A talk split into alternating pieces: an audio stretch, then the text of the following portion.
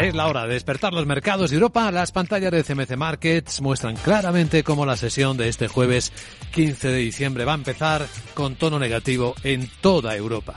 Las caídas que van dibujándose en los principales índices, los FDs que señalan los índices, eh, parece que va además subiendo de temperatura conforme se acerca a la apertura. Ahora mismo ya está cayendo el 1% el futuro del Eurostox 50 está bajando el futuro del IBEX seis décimas en 8.310. Y el americano, que empezó el día plano en la sesión asiática después de que recortara anoche al cierre Wall Street, tras la subida de tipos de la Fed, pues viene cayendo el futuro del SP ya seis décimas en 4.006.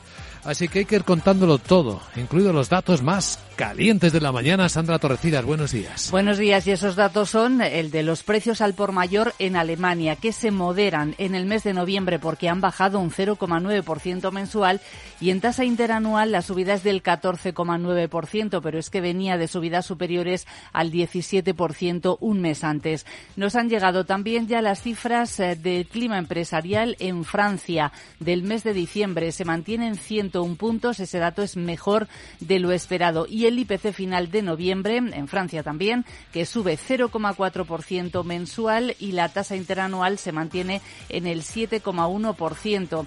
Importante seguir lo que digan hoy el Banco Central Europeo y el Banco de Inglaterra. Se espera subidas en los dos casos de 50 puntos básicos y también tendremos reunión del de Suiza y del de Noruega. Para el primero se espera una subida de 50, para el segundo de 25 puntos básicos. Programa especial a las dos y media de la tarde en Capital Radio sobre estos hitos importantes. Y además, esta mañana no debemos perder de vista que en el lado asiático, mira, están cerrando ya Corea del Sur y Hong Kong con caídas del 1,6%. Los datos tampoco han sido nada buenos. En China, segunda economía del mundo, decepcionantes tanto las ventas minoristas, que han caído un 6%, la inversión inmobiliaria un 20% y apenas ha subido un 2,2% la producción industrial. Vamos a situar las claves en este informe de preapertura en Capital Radio con la ayuda de José Luis Herrera, analista de Banco Big. ¿Cómo estás, José Luis? Buenos días. Hola, muy buenos días a todos. ¿Cómo lo ves?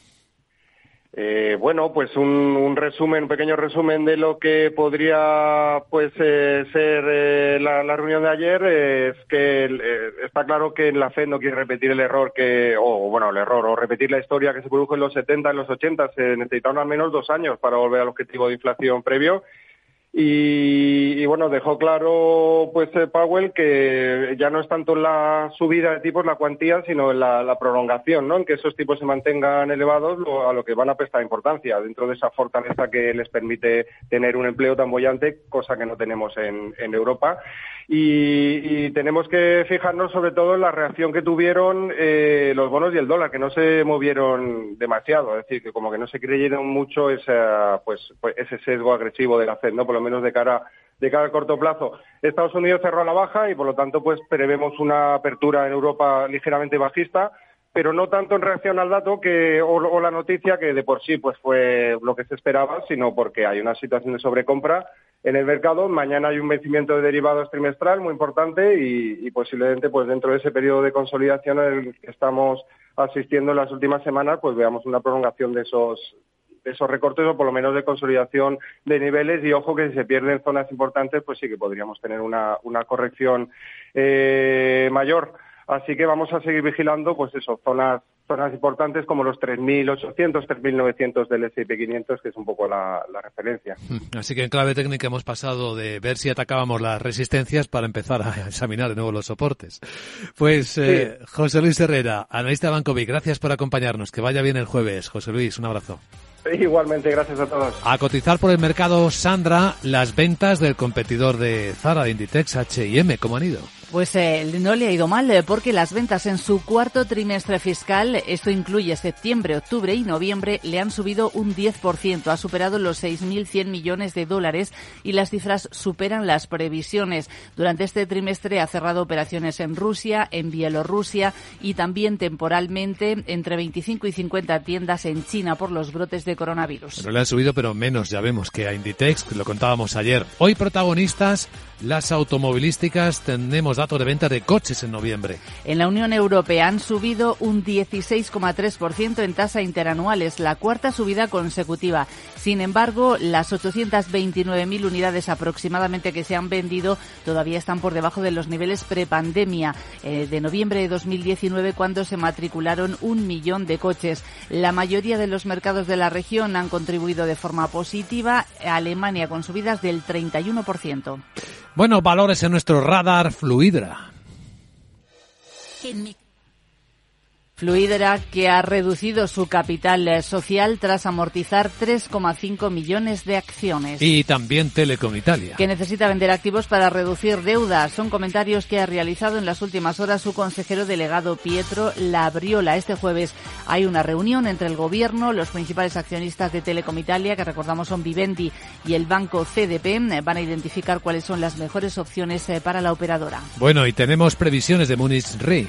La reaseguradora espera una ganancia neta de alrededor de 4.000 millones de euros en 2023 y que las primas ronden los 58.000 millones de euros. ¿Y alguien más que esto va a empezar? Pues Telefónica, que hoy abona dividendo con cargo a 2022 de 0,15 euros brutos por acción. Pues esto, en el despertar de los mercados en Capital, la bolsa y la vida. Luis Vicente Muñoz. En Microbank, el Banco Social de CaixaBank, llevamos 15 años impulsando pequeños negocios, puestos de trabajo y ayudando a familias con menos recursos a tener más oportunidades. Y lo más importante, trabajando juntos para construir una sociedad mejor. Microbank, financiación con impacto social.